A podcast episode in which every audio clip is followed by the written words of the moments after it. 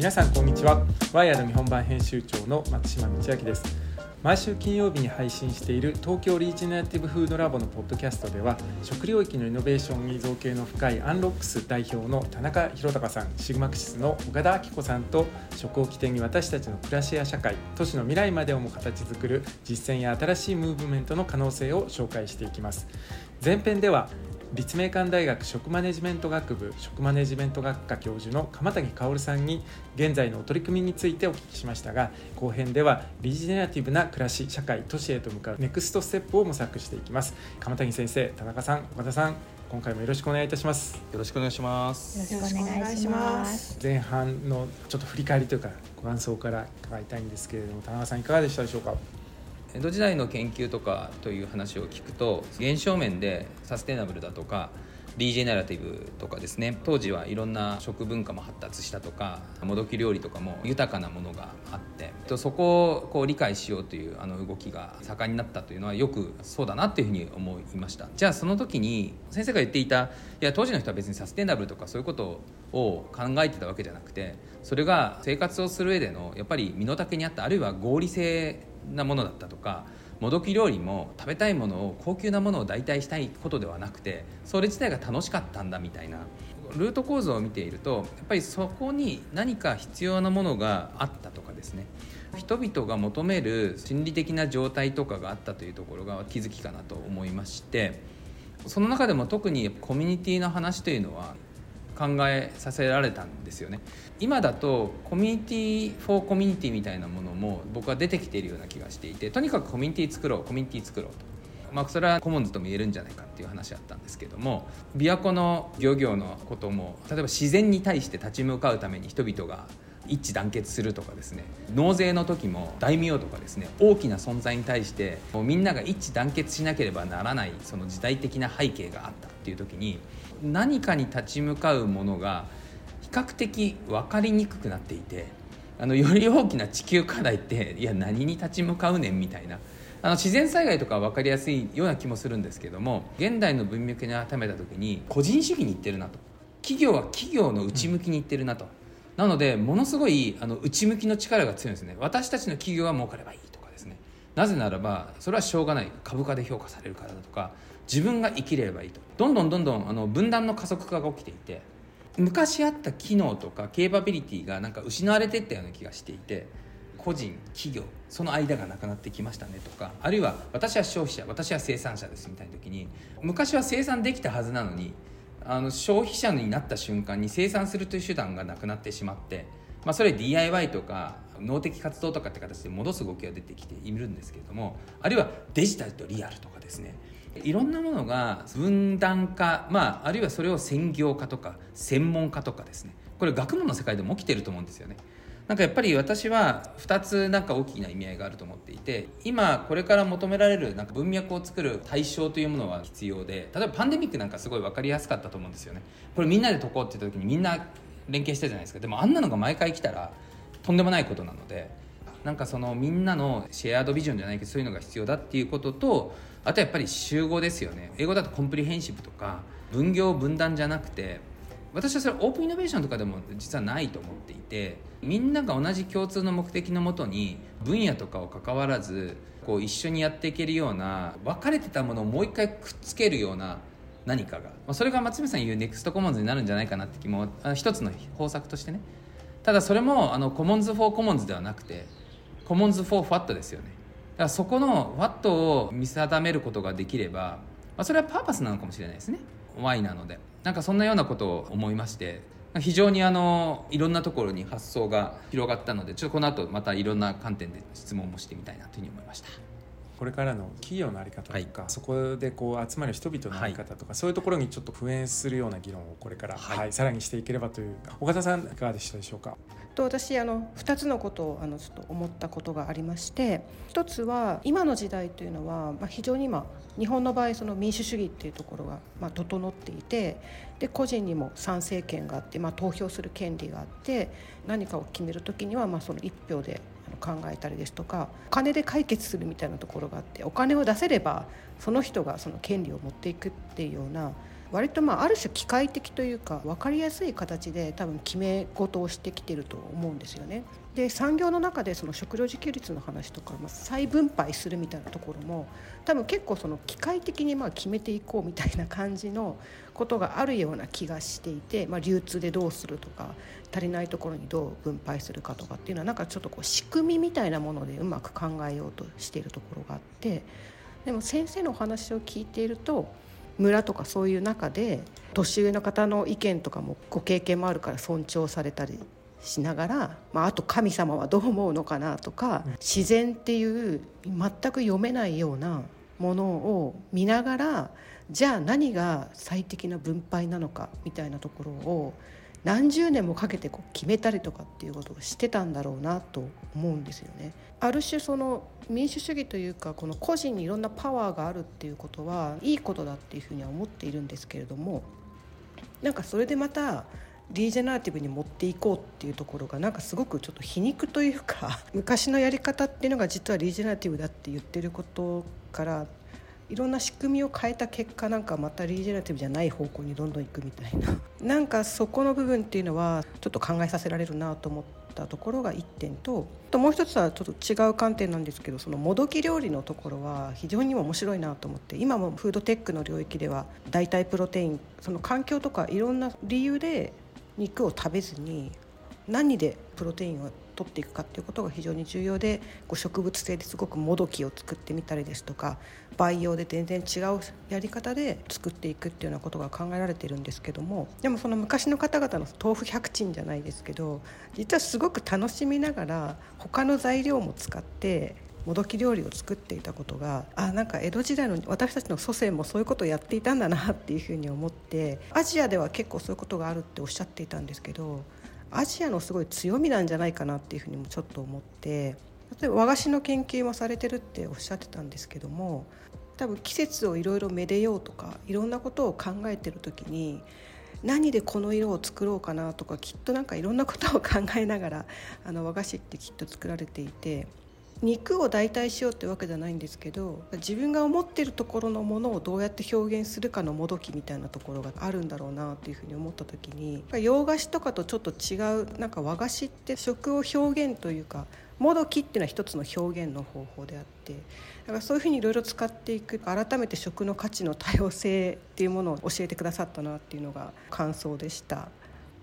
私はもともと歴史学者で歴史学者のコミュニティの中で育ってきたんですけれども同時にあの異分野の人たちといろいろ活動するっていうことを積極的にやってきたんですね。でその理由の一つはやはりあの自分の学問の到達点とか自分たちの学問でやってきたことが他の分野とか社会にどう役立つのかっていうのがやはり自分の分野にいてるとわからないんですね。だけれどもいろんな人たちとお話をすると自分の分野で考えていることがそういうふうにも活かせるんだっていうようなことを考えさせられる機会を多く得ることができてまさに今日お二人にお話ししていただいたことは自分がやっていることに対してそれがどうやって社会に生かすことができるかっていうことの考えるためのヒントとして役立てる可能性があるんだっていうことを言っていただいた気がしてすごく嬉しいです。ありがとうございます。そのサステナブルっていう文脈で江戸がすごくあの今現代になって参照されてますっていうお話が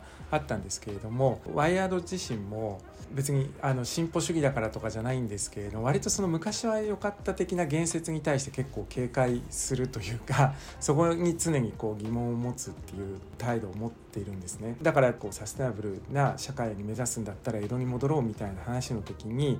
まあそれこそ例えばじゃあ今80億人全員江戸の暮らしできるんですかみたいなことをやっぱりそういう問いをなんかぶつけて解像度を高めないと 結局何を今僕ら持っていけるのかとかっていう議論にならなくて割と理想化してなんかその昔の方がっていう話にしかなんない。あんまり発展性がないなっていつも思ってるんですけど改めてその理想化しない江戸のでもここはちょっとポイントなんじゃないかっていうところとか。お伺いできたらなと思っているんですけれども私もその考えは賛成で江戸時代の暮らし方を真似るというよりは考え方価値観とか、と何かにその遭遇した時にそれをどう解決しようとしたかっていうその考え方そのものはあの活かせる点があるんじゃないかなっていうふうに思うんですね。今の私たちもこの考え方とか積んできた経験とかをきっと未来でも活かせる経験ってあるんじゃないかなって思う瞬間ってあると思うんです。あの自分の世代じゃなくても次の世代に。引き継いでいかないといけないのはそういう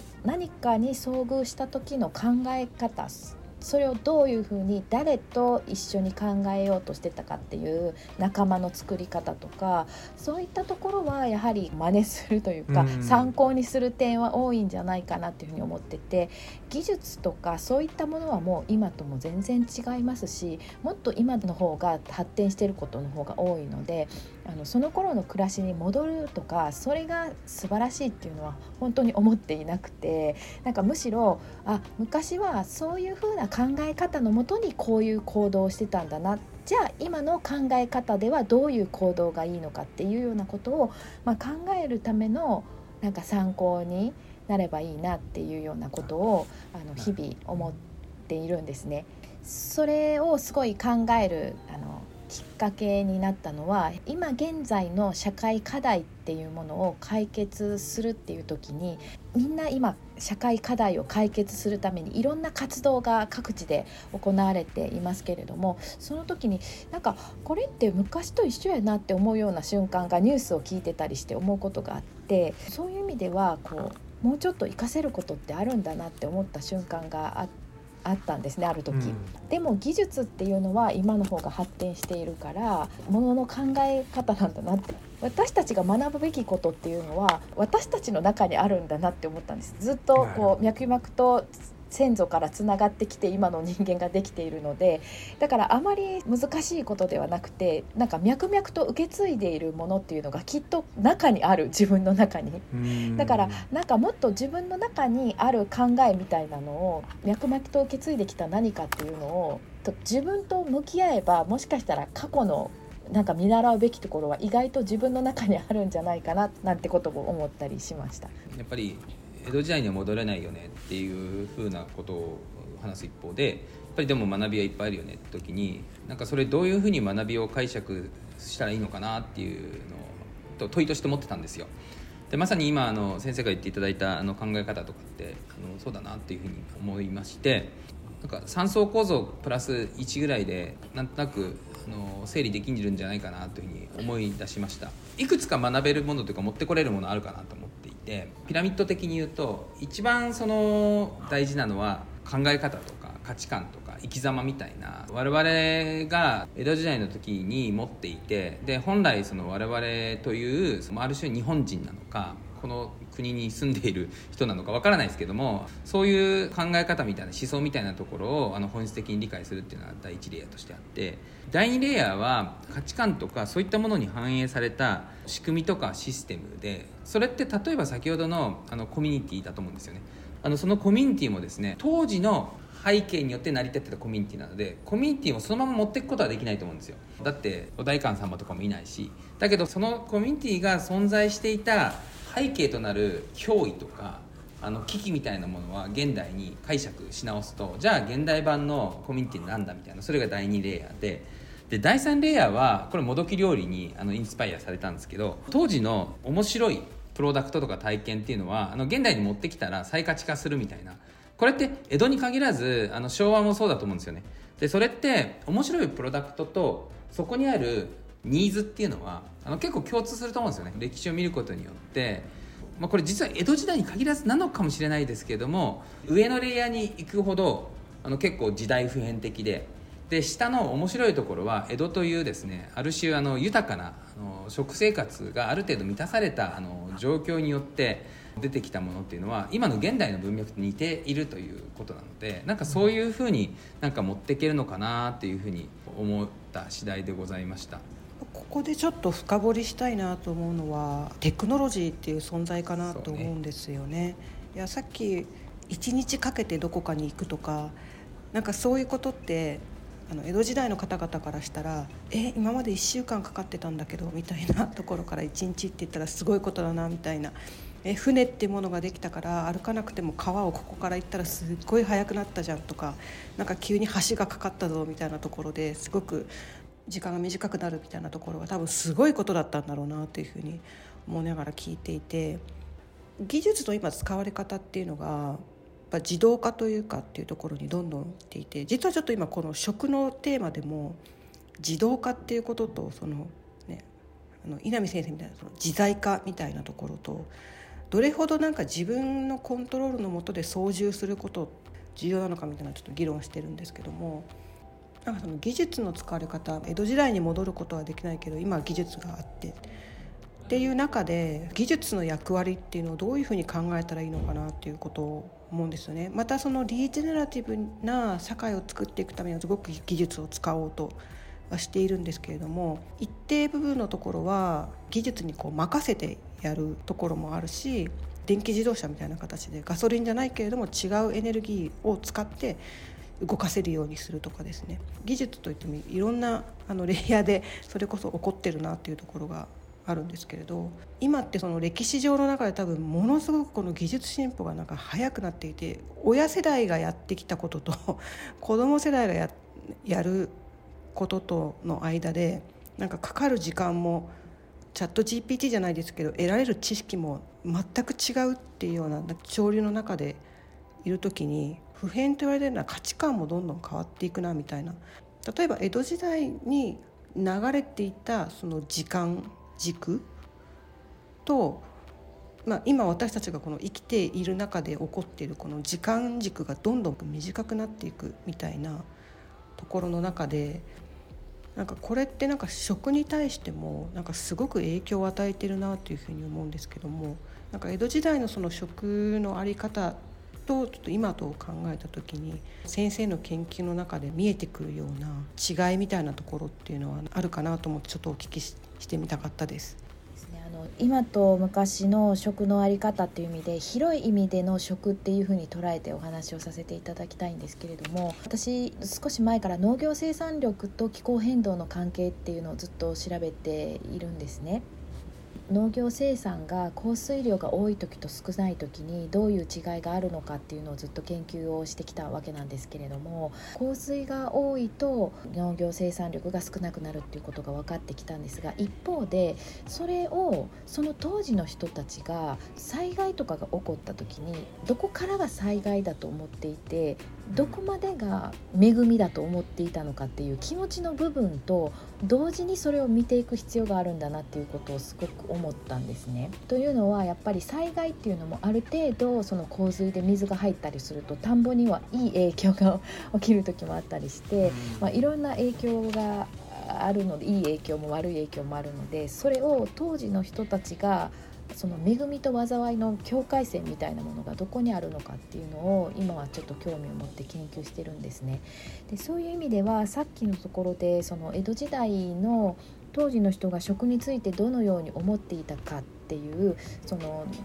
まあ、もどき料理のお話をしてある程度楽しんでいたっていう部分と、まあ、その一方で飢饉などがあってお米とかそういったものが食べにくい時期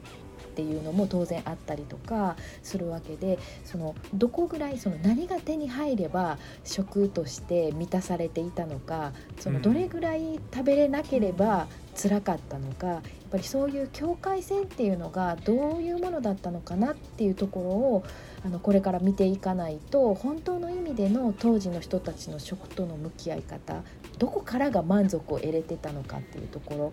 なんかそういうところは実は今あのまだお答えできるような研究とかっていうのがないんですね。まあ、もちろんその旅日記とかでこういうもの食べて美味しかったよとかそういう記述はあるけれどもその日々の一般の人たちが日常生活でどれぐらい食べてて幸せだったのかどれくらいで苦しかったのかとかをその当時の人がどう思っていたのかっていうところですねそういうところについてはまだなかなか研究がないんですがやっぱりそういうところを知ってこそあの昔の食っていうことが本当に明らかにできるんじゃないかなっていうようなことを最近は思っています。インスタとかで残してないですもんね。これ食べてこうだったそうなんですよインスタがあればすごいいいんですけれども。本当江戸時代ってある種ユニークな時代でやっぱり西洋がものすごい技術的に進化した、まあ、発展した時代をこう鎖国で割とその技術の進化をものすごく緩めた遅くした特殊環境を作ってたと思うんですけれども鎌谷先生がちょうどいいっていうことをこうおっしゃってたのがこう江戸時代の人々のその、まあ、ある種の感覚の一つのキーワードなのかなと思ったんですけれども一方で考えるとやっぱり江戸時代ってその世界的にも有数の人口が江戸に集中していて生産消費分解っていう話で言うともう分解のところも大変そうだし、まあ、消費だって大変そうだし決してそんな住環境いいわけじゃなさそうだしって考えた時にでも、ね、そのもどき料理もそうですけれどもやっぱりその少し文化がこう成熟してきてこう服屋とかがものすごいこうみんなあと歌丸の浮世絵とかみんなでもうどんどんどんどん話題になっててだからある種の消費文化ってものがこうすごく成熟して加速していってなんかそうやってこう例えば都市であるからものすごく密集していますと。決してその環境良くないっていう中ででも消費文化が加速していった時にそれって現代だと割とこう消費文化の方にバーッとみんなが行って踊らされちゃうんだけれどもなんでその中でちょうどいいっていうこう感覚をその持ち得たのかっていうところは現代においても考え方のヒントっていうことで一つあるのかなと思ったんですけど。そうですね。あのちょうどいい暮らしっていうのが都市でやっぱり成り得たのは社会全体としてちょうどいい暮らしをやりましょうっていうふうに考えてたというよりはもう各個人個人家族単位地域単位でそれぞれがやっぱりちょうどいいって暮らしをしっかりやっていたっていうところが集団として江戸の都市全体としてのちょうどいい暮らしを生み出していたんじゃないかなっていうふうに思うんですね。いろんなものがリユースされていったりする社会だったので誰かがまあこれもったいないからまだ使えるよねっていうので売らなければそれを買う人もいないわけで一人一人が思っていないとそういう社会っていうのができないなっていうふうに思ってて、まあ、コミュニティっていうのが大切だってったっていうようなことは先ほども言いましたが一方でやっぱりコミュニティを作っているのは人個人個人ですので、うん、やっぱ個人個人がやっぱりちょうどいいっていう風な暮らしを意識しているっていうことが都市を成り立たせている要因だったんじゃないかなっていうふうに思っていましてであともう一つは都市が都市として成り立たせている要因っていうのは全国各地からいろんな物資が届けられて、はい、その原材料が届けられて都市で加工されてまたその加工されたものが地方に流れていくっていうような循環がすごくうまくいっていたっていうのがあってその循環っていうのはやっぱりどこかが止まっていると生産がストップしていても加工がストップしていてもうまくいかない社会だと思うのでそれがちょうどいい形で地域と都市がつながっていたっていうところが都市が都市として、まあ、ちょうどいい暮らしを成り立たせていた要因だと思うんですね。でそういうものがうまく回っていたっていうのは当時はやっぱ自然災害とかも多かったんですね。地震とかも多いですし、ある程度そういったリスクを踏まえた上での暮らしとか対策っていうのが整えられていてでそういったところで、まあ、無理のない到達目標っていうかそういうところがやっぱり長くこう循環的な社会を実現させていた背景なんじゃないかなってていうふうに思っています。自然災害が多いよっていうのは何かそういうのを学ぶ場があったのかそれかもう体験していたのかあるいはその地域での寄り合いでの会話なのか共通の価値観とかをなんか生み出すメカニズムみたいなものは当時あったりしたんですか？災害っていうのは個人が割と農業日誌っていうので農業をしてる人たちが残していてでこういうような災害が起きた時はこう稲が育ちにくいとかそういうことが書いてあるっていうのを読んだりあるいは農書が当時は作られて、まあ、農業の教科書みたいなものですね。そういったものもありますし災害のことを記録する書物っていうのが結構作られたのでそういったところで過去の災害でどれぐらいの被害があったとかそういうことはみんなが知っていたっていうこともありますし都市では特有の災害でいうと火災が多かったんですね。で当時は家が燃えると火がいかないように次の家を壊すしかなかったんですけどそういうことをしないように対策として都市に空き地が設けられてそこが公園のような空き地になったりとか今の東京の都市計画の原点にもなっているものが随分考えられているんですね。だからまあリスクに強いような社会っていうのは江戸時代にすごい原点があるように思います。地下室が作られたりとか、えー、災害に備えてあの軽い瓦を作ろうとかそういうようなあのの考え方ですね。そういったものがやっぱりすごく作られた社会だったのでやっぱある程度リスクを想定していろいろなことが組み立てられているっていう、そういうことは考えれるかと思います、ね、ありがとうございます。あのやっぱり東京がそのある種未来の姿を描けるといろんなところに伝播していくんじゃないかということをですねあの今このメンバーでは感じて動いてるんですけれども江戸研究から見た時にこういうふうに東京がなるといいなみたいな何かこういうような仕組みがあればいいなこういうようなものがあればいいなっていうのたくさんあると思うんですけどもヒントをいただけるとどこかであのそういうのが生まれるような取り組みができるかもしれないのでちょっとそんなヒントいただければなと。こう江戸時代から考えると都市が成り立つのはやっぱり地方との関係地域との関係というのがすごくやっぱ大切だと思うんですね。でそのつながり方でいうと今ってもう本当にそれこそこの私が今滋賀でこうやってお話を東京の方と喋ってるっていうようなことがほんの200年ぐらい前の人たちからしたらなんだそりゃっていうことだったと思うんですよね。そういうふうにこうどんどんやっぱりこう日々変わっていく中で都市の変化っていうのは目覚ましいと思うんですね。私以前に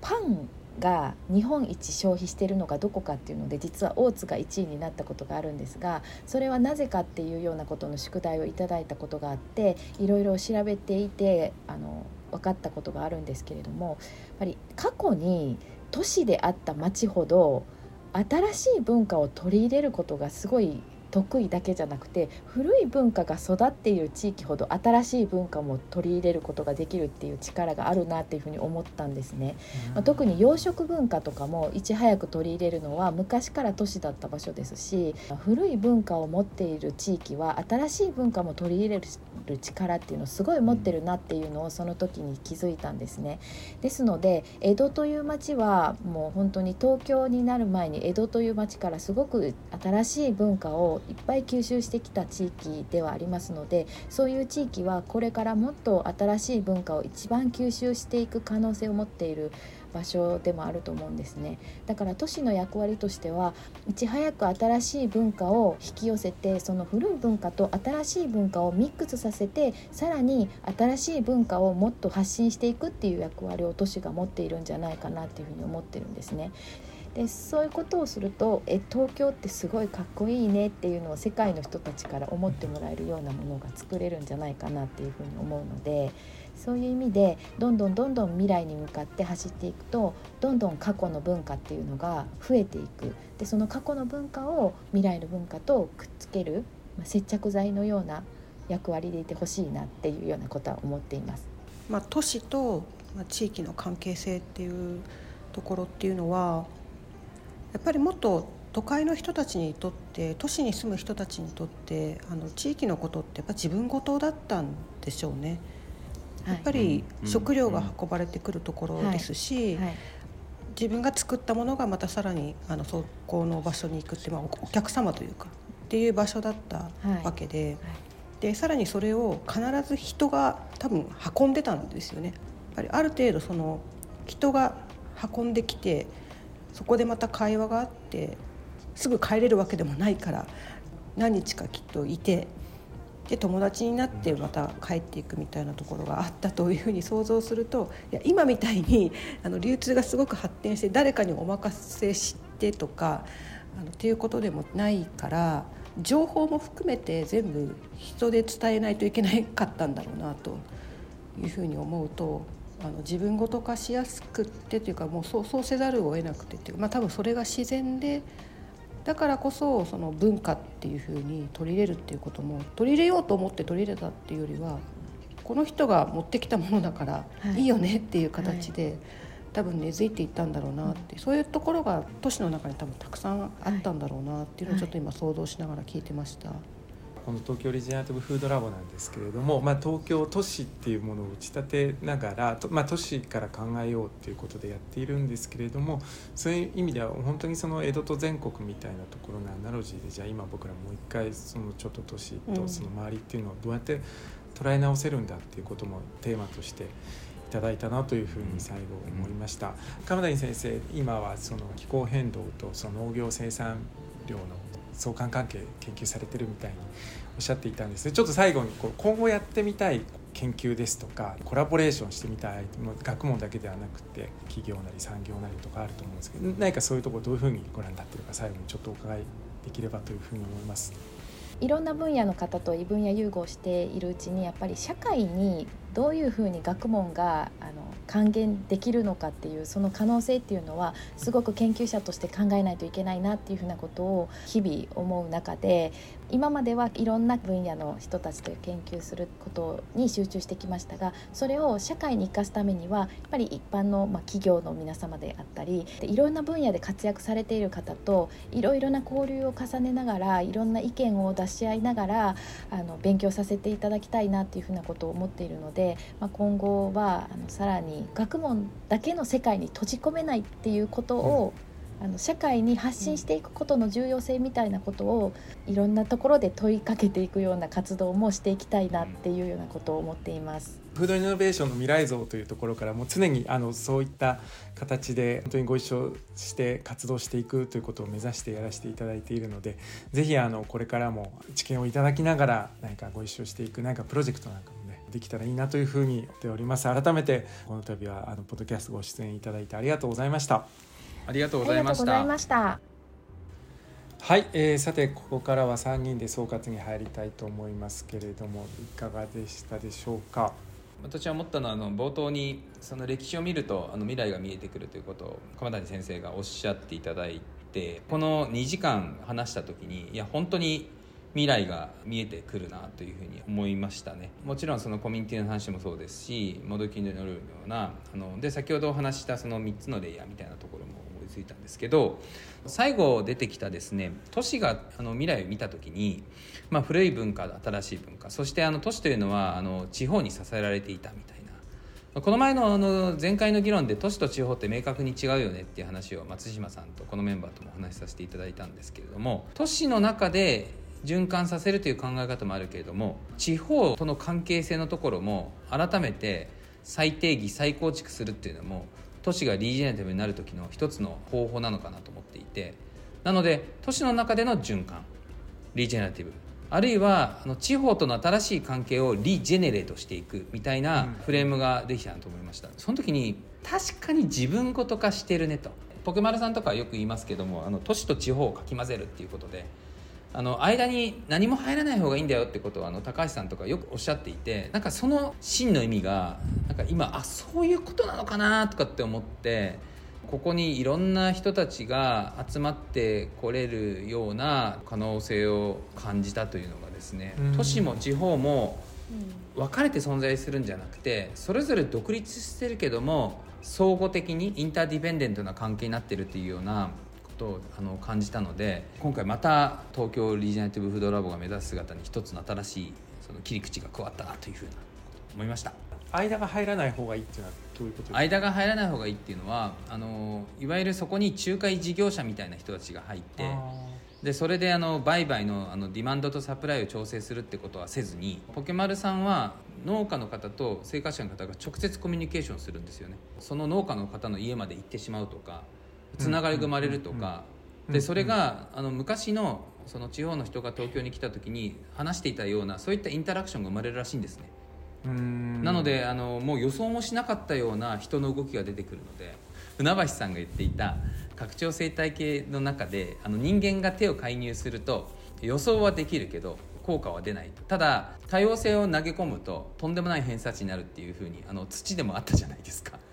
それとねつながるような気がして、まあ、そういった意味であの間が入らない方がいいっていうのでポケマルはなので間入れないらしいですね。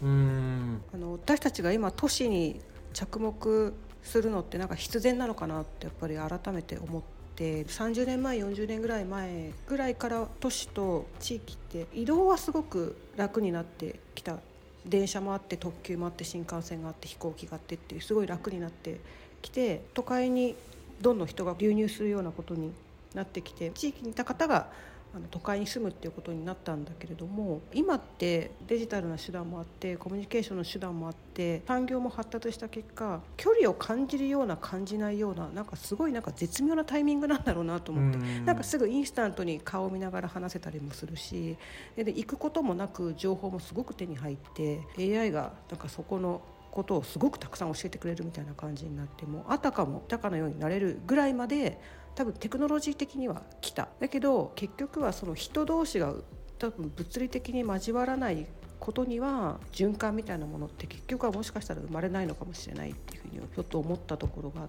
てだからそういう意味でも東京オリジナリティブフードラボっていうところっていうのはまあ、デジタルな空間っていうのはラボもあるかもしれないんですけれどもちゃんと考えたいなと思ったのはどうやったらやっぱりその多様な人が集まる場っていうのができるのかっていうところ。でそれこそが都市なんじゃないかっていう気も確かに。ちょっとしてきて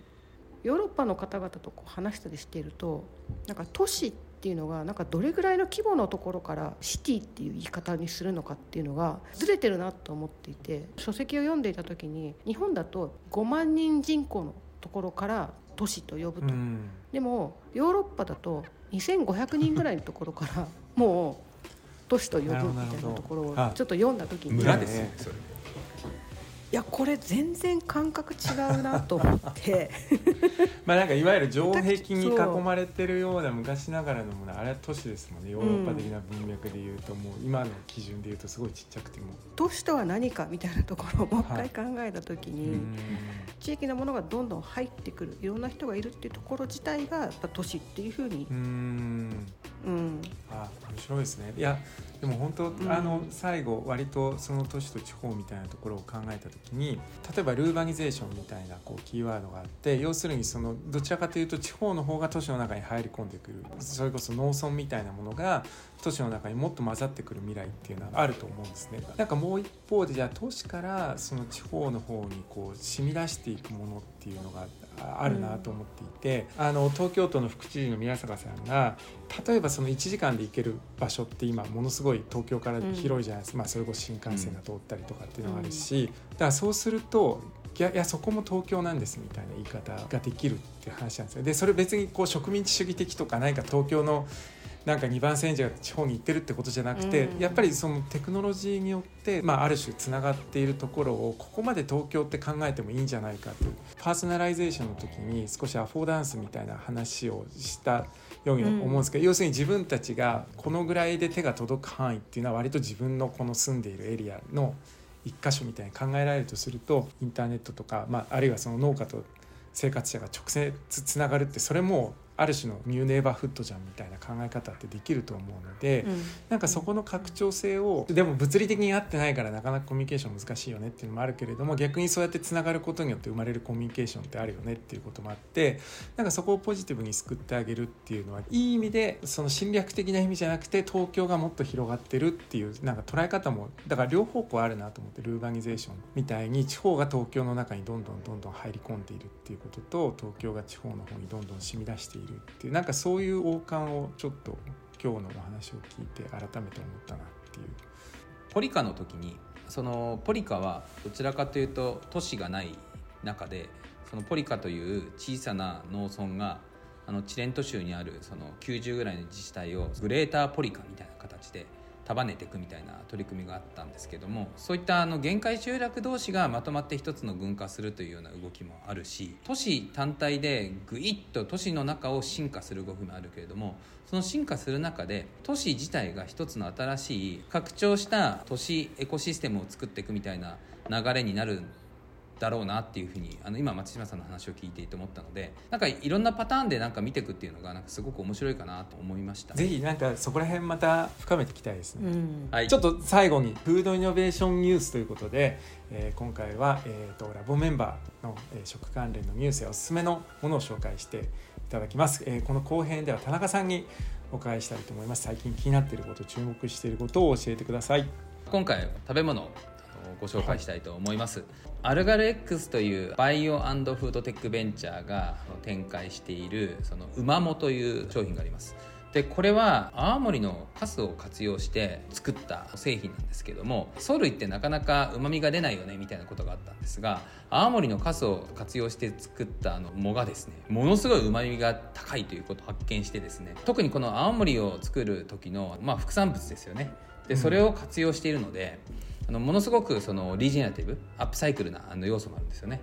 でさらにその出来上がったものがあの DHA とうまみがものすごくたくさん入っていて本当に私も食べましたけども美味しいんですよ。からすみのような粉とあと醤油があるんですけどもそれがですねなんと今回ですねあの幕開けでですねあの発売を開始しまして、本当美味しいんですよ。粉も美味しいですしあのパスタとかにもかけて食べると美味しいですしうまものだし醤油っていうのがいやこれ真面目にお豆腐とかかけたりとかあのあと僕はイカそうめんにかけたりするのも好きなんですよ。お刺身も合いますしあとね卵かけご飯にしてもやばいらしいです。これですねまさに本当にあのリージェネラティブな商品ですよね、まあ、要するに魚から DHA を取らなくても取れますしやっぱり地球環境にも優しいですしさらにアップサイクリングと、まあ、そういったようなあのうま物製品がですね今あの幕開けで販売できておりますのでこれ概要欄のところにもあのリンクあの貼ってですね11月の5日まで購入できるそうなのでもう私も早速買いました。結構ね皆さんに食べてますけど全員やばいって言いますね。瓶に入った素敵なお醤油とだし醤油のあのセットになってますのでぜひ皆さんお手に取ってみていただければと。これは本当にあの日本が誇るあのバイオテックフードテックベンチャーかなというふうに思いますので。あの丸紅出身のですね高津さんという方が社長やってるんですけども、はい、魂持ってやってる方でこういったあの創業の思いとかも見ていただければ幕開けにすごく細かく書いてるので読むだけでワクワクしますはい。そんなご紹介でございました。ありがとうございます。ぜひちょっと早速購入してみようと思います。今回もありがとうございました。来週の金曜日も楽しみにしていてください。改めて岡田さん田中さん今回もありがとうございます。